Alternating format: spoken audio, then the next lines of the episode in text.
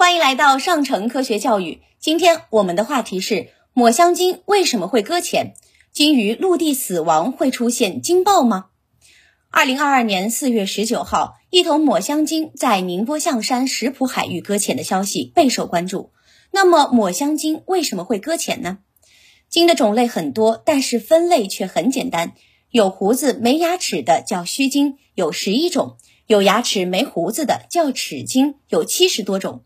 全球共有八十多种鲸类，其中在我国水域生存的有三十多种，多数生活在海里，少数在淡水。其中，抹香鲸在齿鲸类中体型最大，它的体长可达十八米，体重超过五十吨。抹香鲸头部巨大，可以占到身体的三分之一。但它的下颌显得较小，仅下颌有牙齿，主要食物是乌贼。和其他鲸一样，把抹香鲸称之为鱼，并不确切。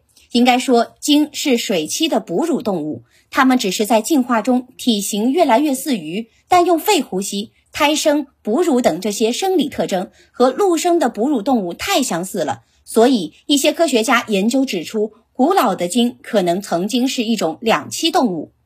抹香鲸是珍贵的鲸鱼种类，它能独一无二的在体内分泌出龙涎香。抹香鲸还是地球上现存声音最响亮的动物之一。抹香鲸聪明，潜水能力极强，在哺乳动物中，它潜水最深，潜水时间最长。那么，为什么这样的潜水冠军还会搁浅呢？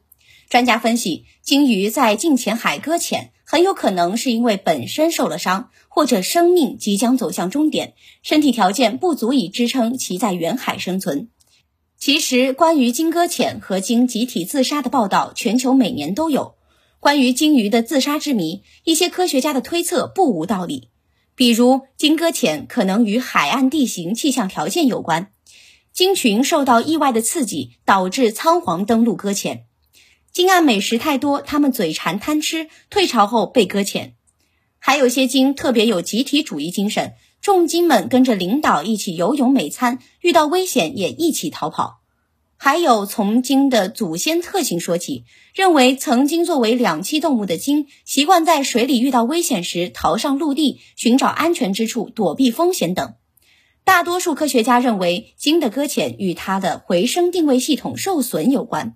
因为鲸不是靠眼睛来辨别方向，而是靠天生的高灵敏度的回声测距本领。目前比较有证据的，一是噪音影响，二是耳内寄生虫惹祸，三是环境污染。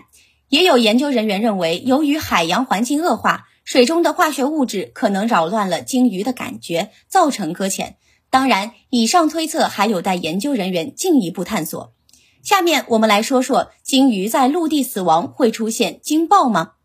任何生物死亡后，体内的细菌都会进行大量繁殖，产生的气体造成尸体膨胀，鲸鱼也不例外。当它死亡后，其体内特别是内脏聚集的大量细菌就开始分解。一些容易爆炸的气体，如甲烷、氨气等，慢慢在体内积累。一般鲸爆都是在鲸鱼死后，尸体膨胀，工作人员在搬动尸体或以人工方式给它泄气时操作不当出现的。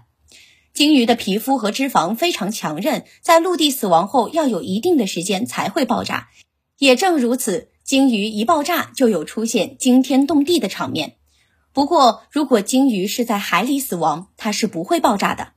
它的尸体一般可以比较完整的沉入海底，除非遇到鲨鱼群。通常鲸鱼在海里死亡不会很快被撕扯，只是会有一些小型的食腐动物慢慢的吃了腐肉。